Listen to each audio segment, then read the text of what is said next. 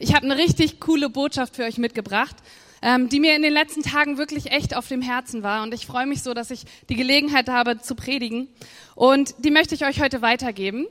Und das ist eigentlich eine ganz, ganz einfache Botschaft, nämlich, dass Gott für dich ist und dass er dich liebt. Amen. Das ist doch mal cool, oder? Ganz einfach. Ganz einfach. Wenn du mitschreibst, und das solltest du, Phil hat da schon sein Tablet aufgeklappt, dann schreibt groß irgendwo auf, Gott ist für mich. Habt ihr das? Gott ist für mich. Und damit du das nicht vergisst, dreh dich doch, wie wir es gerade im Lobpreis gemacht haben, auch nochmal zu deinem Nachbarn um und sag ihm, Gott ist für dich. Ich will euch hören. Okay, ein Satz, das dauert irgendwie ein bisschen lange, das ist immer so. Eigentlich eigentlich könnte ich jetzt schon von der Bühne runter. Aber wisst ihr, das Problem ist, manche von euch glauben mir einfach nicht. Ich glaube, ein paar von euch glauben mir nicht. Und wieder andere wissen überhaupt nicht, was das für sie bedeutet. Okay, Gott ist für mich. Klasse, ich hole mir einen Kaffee. Aber ich möchte euch ein bisschen mehr darüber sagen und hoffe, dass die, die mir nicht glauben, ähm, oder die nicht wissen, was es bedeutet, dass ihr das nachher tut. Ähm, und ich habe jetzt die Gelegenheit dazu. Ähm, ein paar von euch, die hier sitzen, die kenne ich schon echt ziemlich lange. Ich bin hier 2008 als Praktikantin angereist, frisch aus Amerika. Das ist jetzt sieben Jahre her und ein paar von euch können sich vielleicht noch an meinen witzigen Haarschnitt erinnern, wie ich hier an der Bühne stand. Das war so, hier irgendwie habe ich es hier abgeschnitten. Ähm, und ein paar haben sich gefragt, wer ist diese blonde Frau, die da jetzt auf der Bühne steht? Ich als Praktikantin. Und ja, ihr könnt euch vielleicht daran erinnern. Ähm, wieder andere, die kennen mich schon, glaube ich, als Baby. Ähm, Andi ist gerade nicht da, Lüdi habe ich auch noch nicht gesehen, aber die wissen, wie ich aussah, als ich noch in die Windeln, äh, ja, ähm, führen wir das nicht weiter aus. Ähm, meine Familie. Und ähm, von ein paar von euch weiß ich sogar, wie es euch gerade geht, weil ich eine Beziehung zu euch habe. Ich weiß, was eure Ängste sind, was eure Stärken sind, was euch bewegt und wieder ein paar andere, die wissen das auch von mir. Die kennen mich, die kennen mein Herz. Und dann sitzen hier vielleicht welche, die habe ich noch nie gesehen. Ihr habt mich vielleicht auch noch nie gesehen. Ich weiß nicht, ob ihr Jesus kennt. Vielleicht kennt ihr ihn. Ähm, aber du bist hier. Ich habe keine Ahnung, wer von diesen Menschen du gerade bist. Aber ich weiß ganz genau, dass die Botschaft für uns alle ist, dass Gott für uns ist und dass er uns liebt, egal zu welchen Leuten du heute Morgen zählst. Und ich habe ja schon erwähnt, dass das Problem ist, ähm, dass mir manche von euch nicht glauben heute Morgen oder nur teilweise glauben. Sie denken oder ihr denkt, ja, das ist so einfach, da muss doch ein Haken sein. Vielleicht hat dir auch schon mal jemand gesagt, hey, Phil, Gott liebt dich. Er ist für dich. Und du dachtest, ja, ich weiß nicht so recht. Vielleicht sitzt du hier und denkst, ey, wenn die wüsste, wie es mir gerade geht, in was für einer Situation ich gerade stecke, wie schwer ich es gerade habe. Nein, Gott ist nicht für mich. Er ist entweder gegen mich oder ihn gibt es gar nicht. Oder du denkst, wenn sie wüsste, was ich getan habe, was ich vielleicht gestern oder heute Morgen getan habe, wovon ich einfach nicht loskomme, dann könnte sie mir nicht sagen, Gott ist für mich. Vielleicht, wenn ich diese Sache, die du jetzt im Kopf hast, loswerden könnte, dann wäre Gott vielleicht für mich. Aber im Moment liebt er mich vielleicht, aber ich muss das erstmal auf die Reihe kriegen. Und lasst uns zusammen in die Bibel schauen, okay? Hier stehen nämlich Worte von Gott, die unglaublich sind und dies eigentlich uns unmöglich machen, weiter so zu denken. Und bitte hört gut zu heute Morgen und steht doch bitte mit mir auf. Ich lese einen längeren ähm, Vers, ein paar Verse aus dem Römerbrief, Verse, also acht, ähm, Verse 31 bis 39. Und hier steht, was wollen wir nun hierzu sagen? Ist Gott für uns? Wer kann gegen uns sein? Er, der sogar seinen eigenen Sohn nicht verschont hat, sondern ihn für uns alle dahingegeben hat. Wie sollte er uns mit ihm nicht auch alles schenken? Das haben wir heute Morgen schon gehört. Halleluja. Wer will gegen die Auserwählten Gottes Anklage erheben? Gott ist es doch, der gerechtfertigt. Wer will verurteilen? Christus ist es doch, der gestorben ist. Ja, mehr noch, er, der auch auferweckt ist, der auch zu Rechten Gottes ist, der auch für uns eintritt. Wer will uns scheiden von der Liebe des Christus? Drangsal oder Angst oder Verfolgung oder Hunger oder Blöße oder Gefahr oder Schwert? Wie geschrieben steht, um deinetwillen werden wir getötet den ganzen Tag, wie Schlachtschafe sind wir geachtet. Aber in all, in, in dem allem überwinden wir weit durch den, der uns geliebt hat. Denn ich bin gewiss, dass weder Tod noch Leben, weder Engel noch Fürstentümer noch Gewalten, weder Gegenwärtiges noch Zukünftiges, weder Hohes noch Tiefes noch irgendein ein anderes Geschöpf und zu scheiden vermag von der Liebe Gottes, die in Christus Jesus ist, unserem Herrn. Amen. Jesus, ich bitte dich, dass du heute Morgen sprichst, dass meine Geschwister im Glauben und auch die Leute, die hier noch nie waren, dass sie heute berührt werden von deinem Wort, was so kräftig ist und wahr ist, Jesus. Ich bitte dich, dass du sprichst und dass wir zuhören und unsere Herzen weit aufmachen, Herr. Amen. Ihr könnt euch gern wieder setzen. Und schauen wir uns mal ein paar Verse genauer an, ja? Zuerst einmal stellt nämlich Paulus hier eine Frage. Ihr könnt die Bibel aufgeklappt lassen. Vielleicht lasst ihr den Vers auch vorne dran, damit ihr mir gut folgen könnt. Ähm, Paulus stellt uns eine Frage, richtig? Vers 31, da steht, was wollen wir nun hierzu sagen? Fragezeichen, eine Frage. Ist Gott für uns? Wer kann gegen uns sein? Wozu sollen wir denn etwas sagen? Wenn, wenn ich meine Bibelschüler frage, nachdem ich gerade eine Lektion äh, durchgepredigt habe, dann sage ich, und jetzt nochmal in euren Worten, dann denken sie nach, oh, was hat sie gerade gesagt? Und genauso müssen wir das machen mit Paulus. Was wollen wir denn zu was sagen? Und da müssen wir ja schauen, was Paulus vor dieser Frage gestellt hat, oder? Was er gesagt hat. Und da ähm, gibt es die Verse 27 bis 30. Ich glaube, die habt ihr auch vorbereitet. Ähm, ihr braucht jetzt nicht aufstehen. Ähm, und Gott, der unsere Herzen ganz genau kennt, weiß, dass der Geist für uns betet. Denn der Geist vertritt uns im Gebet, so wie Gott es für alle möchte, die zu ihm gehören. Das eine aber wissen wir, wer Gott liebt, dem dient alles, was geschieht, zum Guten. Dies gilt für alle, die Gott nach seinem Plan und Willen zum neuen Leben erwählt hat. Wen Gott nämlich auserwählt hat, der ist nach seinem Willen auch dazu bestimmt, seinem Sohn ähnlich zu werden, der mit dieser die, der Erste ist unter vielen Brüdern und Schwestern. Und wen Gott dafür bestimmt hat, den hat er auch in seine Gemeinschaft berufen. Wen er aber berufen hat, den hat er auch von seiner Schuld befreit. Und wen er von seiner Schuld befreit hat, der hat schon im Glauben Anteil an seiner Herrlichkeit. Okay, das ist jetzt Amen. Danke. Ja, ihr könnt heute Morgen schön Amen rufen. Das ermutigt uns alle und mich besonders. Paulus sagt hier also, dass wenn wir zu Gottes Kindern gehören, wir von unserer Schuld befreit werden. Nein, dass wir befreit sind, dass wir Anteil an seiner Herrlichkeit haben, dass alles, was geschieht, uns zum Besten dient und wir neues Leben haben. Wow, cool, oder? Und dann stellt Paulus noch eine Frage. Ihr könnt den Vers mal wieder anbeamen. Ist Gott für uns? Wer kann gegen uns sein? So, darf ich mal zur Veranschaulichung den ersten Teil von diesem Satz mal weglassen? Wie gesagt, zur Veranschaulichung nur. So wie wir es nämlich immer tun, wenn wir das lesen. Oder die, die mir bis jetzt immer noch nicht glauben, dass Gott für sie ist. Da steht dann nämlich, wer kann gegen uns sein? Ein paar Verse weiter gibt uns Paulus auch noch ein paar Beispiele, aber in meinem Leben, da fallen mir auch so ein paar Sachen ein, ähm, wer so alles gegen mich sein könnte. Und ich erzähle euch ja immer gerne Geschichten, und ich bin vor kurzem umgezogen. Ein paar von euch wissen das, haben mir beim Umzug geholfen. Vielen Dank nochmal dafür. Ähm, seit ich in Bremen wohne, ist es leider schon auch das fünfte Mal, dass ich umgezogen bin. Und ich habe mich erkundigt, ähm, als ich die Wohnung mir angeguckt habe bei der ehemaligen äh, Eigentümerin der Wohnung, wie denn die Nachbarn so sind. Und dann hat sie gesagt, ja, eigentlich geht's, aber die eine, die ist nicht so. Die kannst du vergessen. Ich dachte, okay, die Frau, die da vorher gewohnt hat, die ist auch ein bisschen derber gewesen, ein bisschen lauter und sie war auch kein Christ.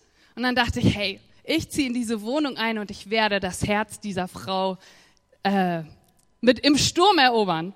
Hab dann ähm, einen Tipp noch von meinen, von meinen äh, Freunden gekriegt, hey, kauf doch ein paar Blümchen und, und, und schreib eine Karte. Das habe ich dann auch gemacht, diese kleinen Blümchen gekauft und ähm, eine Karte reinge, äh, raufgeschrieben. Ich bin jetzt die neue Nachbarin, Frau Sommer. Ich freue mich auf eine gute Nachbarschaft und bin dann da eingezogen. Ähm, ich war also voller Tatendrang, aber ähm, ich habe irgendwie alles falsch gemacht in den Augen meiner Nachbarn. Ich habe mir nämlich irgendwie einen Besen ausgeliehen, der nicht mein Besen war. Und ich habe die Treppe nicht richtig geputzt. Und das sind so Sachen, die gingen ihnen sehr gegen den Strich. Und ich konnte irgendwie nicht gewinnen bei diesen Leuten. Kein Danke, kein Danke für die Blumen, kein guten Morgen. Eigentlich immer nur, Sie haben die Treppe nicht richtig geputzt, Frau Sommer. Und ich dachte, oh, Warum sind diese Nachbarn gegen mich? Und ich muss hier auf der Bühne sogar gestehen, dass mir irgendwann der Faden gerissen ist und ich dann ein bisschen Klartext mit den Nachbarn geredet habe und auch manchmal bei offener Tür ähm, ein bisschen lauter mich über die ja, diese Art von den Nachbarn beschwert habe. Und dann ging das irgendwie so los, dass ich dann sogar ja, nicht Morddrohungen will ich jetzt nicht sagen, aber dass, dass meinem, meinem Hund dann irgendwas an den Kragen gewünscht wurde und ich dachte, hey, warum sind diese Menschen gegen mich? Ich bete immer noch fleißig dafür. Ich, ich glaube auch noch dran, dass das gute Freunde von mir werden. Halleluja. Ähm, aber äh, es gibt Menschen, die aufgrund von irgendwelchen Sachen gegen mich sind. Kennt ihr vielleicht auch, oder? Ich habe jetzt irgendwie nicht den Eindruck, dass ich so viel falsch gemacht habe, aber ich kenne auch ähm, Menschen, die bestimmt von mir irgendwann mal enttäuscht wurden, weil ich irgendwie versprochen habe, was zu machen und es nicht eingehalten habe oder irgendeine Erwartung nicht erfüllt habe, die ähm, die ich hätte erfüllen sollen. Und dann hat man Leute enttäuscht und manche sind dann wirklich wütend und sind vielleicht sogar gegen mich. Kennt ihr das? Könnt ihr das nachvollziehen? Ist euch das schon mal begegnet? Vielleicht der Lehrer, der dich voll auf den Kicker hat Kika, sagt man in Berlin. Ich weiß nicht, ob man das hier auch so sagt. Oder der Chef oder die Arbeitskollegen, die sagen, du bist zu faul. Vielleicht nicht gerade so, aber der lässt es dich spüren. Oder deine Arbeitskollegen, die vielleicht finden, du hast zu viel Make-up im Gesicht oder trägst zu hohe Schuhe. Oder die Kinder, zu denen wir zu streng waren, sind auf einmal gegen dich. Oder die Eltern, die du enttäuscht hast. Vielleicht ehemalige Freunde, mit denen du dich verkracht hast. Irgendwas ist passiert und sie sind auf einmal gegen dich. Es tut weh. Oder sogar Menschen in der Schule oder auf der Arbeit oder irgendwo, die, wo du eigentlich gar nicht weißt, was habe ich denn gemacht, die irgendetwas gegen deine Art haben und anfangen, dich zu ärgern oder zu mobben sogar. Wir, viele können gegen uns sein, richtig? Und Paulus gibt uns auch noch ein paar Beispiele. Steht hier noch, Leiden, Angst, Verfolgung, Hunger, Armut, Gefahr, gewaltsamer Tod. Die Welt, in der wir leben, ist nicht immer freundlich zu uns, oder? Wir leiden unter Krankheiten, wir haben Angst, Menschen werden verfolgt, ist gerade aktuell, müssen Hunger leiden, Menschen tun Menschen Dinge an, von denen wir keine Ahnung manchmal haben, was da passiert. Und damit werden wir täglich sogar konfrontiert in den Nachrichten. Ähm, wir kennen jemanden, der Hunger leiden muss oder Leid ertragen muss. Wer kann also gegen uns sein? Eine ganze Menge Leute, wenn die Frage so stehen bleibt. Aber ein Glück stellt Paulus diese Frage ein bisschen anders, richtig? Da kommt ja noch was. Er sagt nämlich, ist Gott für uns? Wer kann gegen uns sein? Ich habe das hier aufgeschrieben mit, mit einem Punkt hinter jedem Wort. Ist Punkt, Gott Punkt, für Punkt, uns Punkt. Ist Gott für uns? Sag das mal. Ist Gott für uns? Zuerst einmal sollten wir klarstellen, wer dieser Gott ist. Und das will ich heute Morgen tun. Die Bibel sagt, er ist der Erste und er ist der Letzte. Er ist der Anfang und er ist das Ende. Er ist der Bewahrer der Schöpfung und der Schöpfer aller Dinge. Er ist der Schöpfer des Universums. Und hey, er hält die Zeit in seinen Händen. Er ist Licht, er ist Liebe, er ist Güte, er ist Barmherzigkeit, er ist voller Kraft und voller Reinheit, sagt Wort Gottes. Seine Wege sind immer wahr, sein Wort ist ewig. Ey, ihr müsst euch freuen, das ist Wahrheit. Er ist mächtig und groß, er ist alles für jeden immer und überall und er ist der Richter aller Menschen und der Herr dieser Welt. Amen. Das ist unser Gott und ich habe noch nicht mal ansatzweise alles vorgelesen, was ich in der Bibel über ihn finden kann. Unser Gott ist groß und herrlich und dieser Gott ist für uns. Das ist der Gott, von dem hier die Rede ist. Einfach nur, falls du nicht wusstest, um wen es sich hier handelt oder als ob du es vergessen hast. Und dieser Gott, sagt Paulus, ist für uns. Und der Beweis dafür lesen wir in Vers 32. Er, der sogar seinen eigenen Sohn nicht verschont hat, sondern ihn für uns alle dahingegeben hat. Wie sollte er uns mit ihm nicht auch alles schenken? Das ist die Schlachterversion, die ich hier oben rangebeamt habe. Aber können wir diesen Teil mal ganz langsam lesen? Wir machen das immer so schnell, ne? Du sollst einen Vers lesen und dann liest du, äh, er, der sogar seinen eigenen Sohn nicht verschont hat, sondern ihn für uns alle hingegeben hat. Wie sollte er uns mit ihm auch nicht alles schenken? Punkt. Aus. Danke, Kati. Halleluja. Aber hey, was steht denn hier? Ich habe euch mal eine andere äh, Bibelübersetzung mitgebracht. Ich glaube, das haben wir jetzt vielleicht nicht da, aber das steht in der Hoffnung für alle. Ähm, Gott hat seinen eigenen Sohn nicht verschont, sondern ihn für uns alle dem Tod ausgeliefert. Hey, nochmal, Gott hat seinen eigenen Sohn nicht verschont, sondern ihn für uns alle dem Tod ausgeliefert. Ich weiß nicht, ob ich das fragen darf. Hast du Kinder? Gott hat seinen eigenen Sohn nicht verschont, sondern ihn für uns alle den Tod ausgeliefert.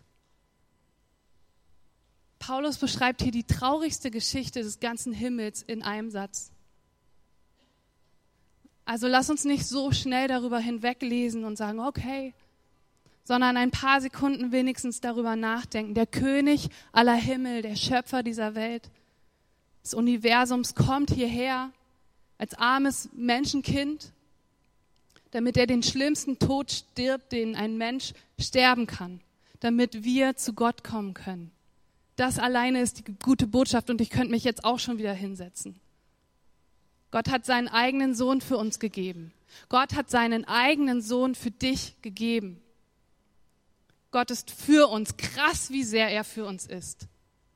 Wenn du das noch nicht glaubst, dann lass mir mich weiterreden. Der Tod am Kreuz ist der unaussprechliche und unbeschreibliche Beweis, dass Gott für uns ist. Amen. Aber der Text, der geht ja noch weiter. Halleluja. Noch mehr gute Sachen. Wer will gegen die Auserwählten Gottes Anklage erheben? Gott ist es doch, der gerechtfertigt.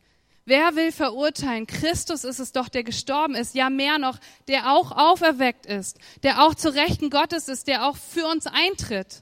Das ist doch verrückt, oder? Wir können nicht mal ansatzweise verstehen, wie sehr uns dieser Gott lieben muss, der alles auf einmal für uns tut und getan hat und immer tun wird und sein kostbarstes Gut für uns gibt und für uns stirbt und dann verteidigt er uns auch noch und tritt Minute für Minute, jede Sekunde in diesem Augenblick für dich ein, ohne dass du irgendetwas dafür tun musstest. Also wenn da kein Platz für ein Halleluja ist, dann weiß ich auch nicht. Ich bin begeistert von diesem Gott. Und das ist Gottes Gnade, Leute. Und ich habe euch eine Geschichte mitgebracht von einem Prediger aus den USA, der Vater von Andy Stanley. Manche kennen den. Sein Vater ist auch Prediger. Und die möchte ich gerne euch vorlesen und mit euch teilen. Hört mal gut zu. Einer meiner einprägsameren Seminarprofessoren hatte eine praktische Möglichkeit, seinen Schülern das Konzept der Gnade zu veranschaulichen, schreibt hier der Professor, äh, der Prediger. Am Ende seines Kurses für Evangelisation teilte er die Prüfungen aus und bat seine Schüler, alles vorher sorgfältig durchzulesen, bevor sie anfangen würden zu antworten. Dieser Hinweis befand sich dann auch auf dem Examen selber. Jetzt schreibt er, als wir den Text oder den Test lasen, wurde uns allen zweifellos klar, dass wir nicht annähernd genug gelernt hatten. Je weiter wir lasen, umso schlimmer wurde es. Nach der Hälfte der Zeit konnte man hörbares Geächze durch den ganzen Hörsaal hören. Auf der letzten Seite war jedoch eine Notiz, die lautete, Sie haben die Wahl. Sie können den Test entweder so absolvieren, wie er hier vorgibt, oder Sie unterschreiben ihn einfach hier an der Unterseite und erhalten auf diese Weise eine Eins für diese Aufgabe. Alle Lehrer. Wir saßen staunend da, sagte Stanley. Meinte er das ernst? Einfach unterschreiben und eine Eins bekommen? Langsam fiel der Groschen und einer nach dem anderen gab den Test ab und verließ leise den Raum. Als ich im Nachhinein mit dem Professor darüber sprach, teilte er mir, äh, teilte er mit mir einige der Reaktionen, die er im Laufe der Jahre beobachtet hatte. Einige Studenten fingen sofort an, den Test zu bearbeiten, ohne ihn gründlich durchzulesen. Und sie schwitzten die ganzen zwei Stunden der Kurszeit über den Fragen, bevor sie zur letzten Seite gelangten. Andere lasen die ersten zwei Seiten, wurden wütend, gaben den Test leer ab und stürmten aus dem Raum, ohne ihn zu unterschreiben. Sie bemerkten nie, was da vor ihnen lag, und dadurch verloren sie komplett alles. Ein Schüler las jedoch den ganzen Text durch, einschließlich der Notiz am Ende, beschloss aber, die Prüfung trotzdem zu machen. Er wollte keine Geschenke. Er wollte sich seine Note verdienen. Und das tat er auch. Er bekam eine 3 plus, aber er hätte ganz einfach eine 1 haben können. Krasse Geschichte, oder? Ich habe noch überlegt, gebe ich euch jetzt einen Test, aber es hätte jetzt zu lange gedauert. Römer 8 oder die Stelle, die ich euch vorgelesen habe, ist wie der, dieser letzte Satz auf dem Text, nicht wahr? Alle, die ihn lesen und daran glauben, bekommen eine Eins. Kriegt alle eine Eins im übertragenen Sinne heute Morgen. Manche hören von Gottes Heiligkeit und geben sofort auf. Vielleicht findest du dich jetzt da in dieser Geschichte irgendwie wieder. Versuch's gar nicht erst, den Test zu bestehen. Manche sind ihr Leben lang wütend auf diesen Gott, der ihnen eigentlich Gnade schenken möchte. Und dann gibt es welche, die auf ihre eigenen Werke schauen und probieren, Gott irgendwie mit ihrer eigenen Kraft zu überzeugen, dass sie doch eigentlich ganz gut sind und dass sie es schaffen könnten. Schaffen wir aber nur leider nicht, weil du brauchst eine Eins, wahrscheinlich sogar eine Eins plus, um zu Gott zu kommen. Und die kriegen wir nur durch Gottes Gnade. Und Gott macht uns ein Angebot, was zu gut ist, um wahr zu sein. Aber es ist wahr. Und die gute Nachricht ist, wir dürfen es annehmen, weil er uns liebt und weil er für uns ist. Und wieder andere fürchten, dass Gott zwar nie aufhört, jetzt kommt's, uns zu lieben, er uns aber unser Heil absprechen möchte. Du bist nicht mehr gerettet. Leute, ich bin ganz schön lange auf einem Bibelseminar gewesen und habe ganz schön viel Unterricht gehabt, aber wenn die Sünde mich kriegt und Satan zu mir spricht, dann zweifle ich daran, auch manchmal.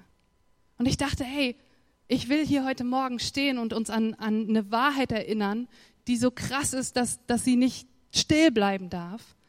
Und Gott möchte nicht, dass wir zweifeln oder so denken. Wir denken, wenn wir ihn nicht mehr so lieben oder ihn so lieben, wie die Bibel das sagt, und wir ihm nicht mehr gehorchen, dann ist aus die Maus. Und ich glaube, auch hier verstehen wir nicht, wie groß Gottes Liebe für uns ist. Seine Liebe beinhaltet nämlich ein Versprechen, dass Gott das gute Werk beenden will, das er in uns angefangen hat. Das steht in Philippa.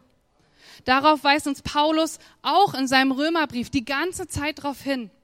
Errettung ist das Werk der Gnade von Gott für uns. Du hast keinen Anteil daran. Du kannst nichts machen. Ich weiß, das hast du vielleicht schon mal gehört, aber ich erinnere dich heute Morgen dran. Du hast damit nichts zu tun, außer dass Gott dich liebt. Unsere Taten haben diese Errettung also nicht vollbracht und unsere schlechten Taten können sie uns nicht wegnehmen. Amen. Amen. Die Tatsache, dass wir dafür verantwortlich sind, jetzt werfe ich mit ein paar Begriffen rum, unsere Heiligung, dass sie beendet wird, dass wir also immer mehr an Jesus rankommen, dafür sind wir auch verantwortlich. Aber das ändert nichts daran, dass wir daran nicht arbeiten müssen, um uns, dass wir errettet bleiben. Du kannst nicht arbeiten daran, dass du errettet bleibst. Es ist einzig und allein Gottes Gnade. Unsere Heiligung ist also nur ein kleiner Teil unserer ganzen Errettung. Und Sünde kann einen Gläubigen nicht von der Errettung trennen. Habt ihr das? Sünde kann einen Gläubigen nicht von der Errettung trennen. Genauso wenig wie ein sündiges Verhalten von einem geliebten Kind äh, uns von der Beziehung zu, zu einem liebenden Vater trennen kann. Und ich glaube, ein paar Väter, die sitzen hier, Matthias nickt mich, mich gerade an, wenn deine Kinder frech sind oder irgendwas machen, ist die Liebe nicht futsch, richtig? Und es kann uns nicht von Gott trennen. Und natürlich will Gott nicht, dass wir weiterhin sündigen. Hey, lest mal den Römerbrief, der ist klasse, wie Paulus das immer sagt. Dem ist nicht so.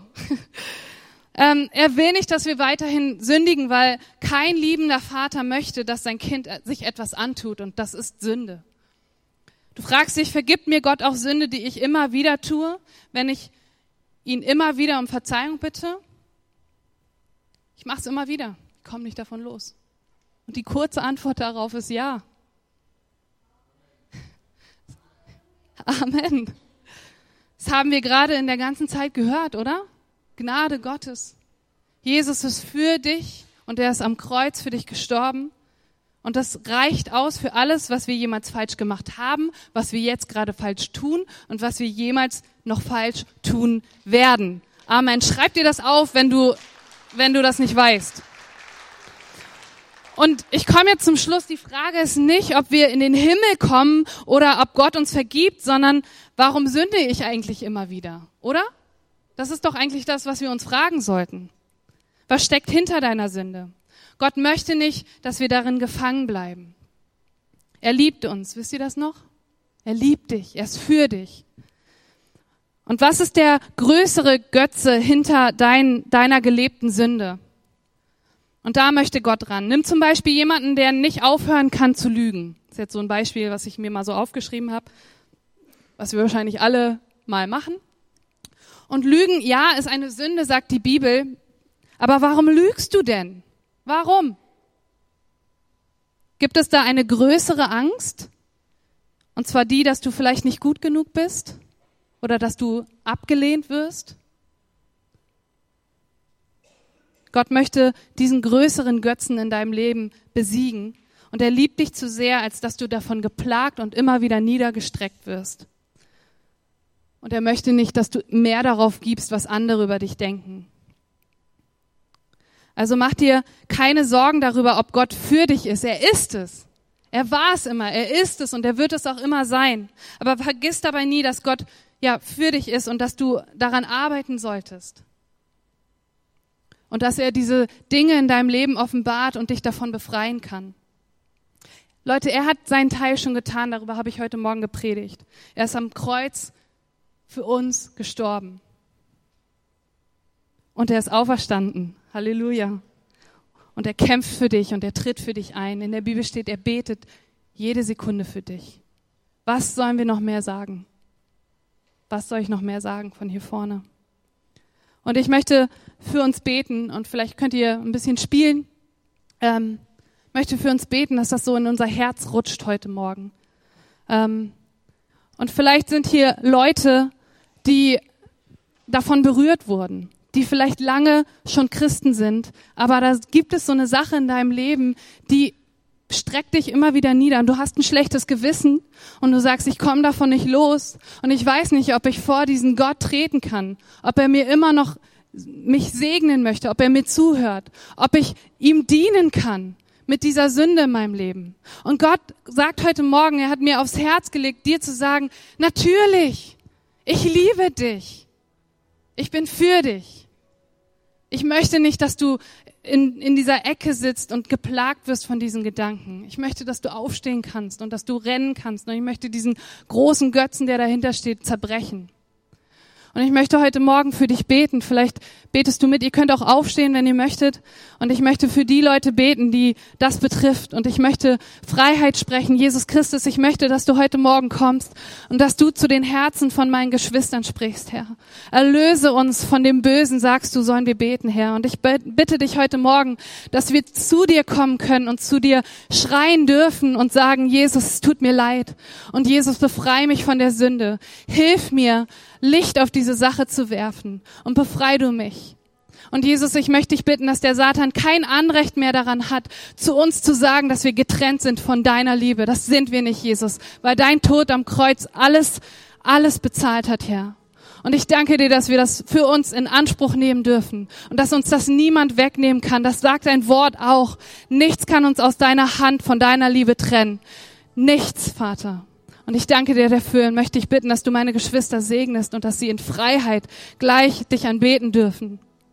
Und vielleicht bist du hier, bleib doch einen Augenblick stehen und du denkst, hey, diesen Gott, den habe ich noch nie in mein Leben eingeladen.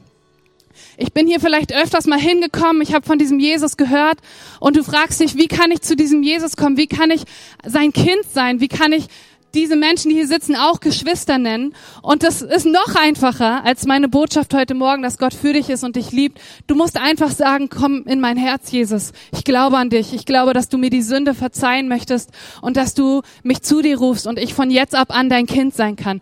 Mehr ist das nicht. Möchtest du sein Kind sein oder möchtest du es nicht? Und wenn du das heute Morgen sein möchtest, Mach doch mal alle die Augen zu, dann geben wir den Leuten, die jetzt irgendwie vielleicht mit pochendem Herzen hier stehen, ein bisschen Freiraum. Und wenn du das bist heute Morgen, bitte ich dich, dass du jetzt ganz mutig bist und mir mal deine Hand zeigst. Alle anderen haben die Augen geschlossen. Und wenn du möchtest, dass du zu Jesus kommst und ihm dein Leben gibst, dann streck dich nach ihm aus. Zeig mir deine Hand. Streck sie ganz hoch nach oben. Dankeschön. Vielleicht bist du jetzt noch hier und sagst, ich möchte es auch, ich traue mich aber nicht. Hey, trau dich. Gott hat alles für dich gegeben. Streck deine Hand nach oben und zeig ihm, ich möchte sein Kind sein. Dankeschön. Danke für euren Mut. Jesus, und ich danke dir, dass du diese Menschen, die jetzt ihr Leben dir geben wollten, Herr, dass du das schon längst gewusst hast und dass du sie annimmst als deine Kinder. Und hey Gemeinde, wollen wir zusammen ein Gebet sprechen? Herr Jesus Christus, ich danke dir, dass du heute Morgen zu mir gesprochen hast. Ich möchte dein Kind sein. Bitte vergib mir meine Sünden. Ich will sie nicht mehr in meinem Leben haben. Ich danke dir, dass du von jetzt an mein Herr und mein Retter bist. Ich will mein Leben für dich leben. Als dein Kind. Amen. Amen. Cool. Hey, lasst uns Gott noch ein bisschen die Ehre geben. Dankeschön, Kati. Ganz stark. Der Friede Gottes, der größer ist als jeder Verstand. Größer als all unser Verstand zusammen. Dieser Friede Gottes, der soll unsere Herzen und unsere Gedanken ganz nah an Jesus dranhalten und dort bewahren. Und so segne ich euch im Namen des Vaters und des Sohnes und des Heiligen Geistes. Gott mit euch.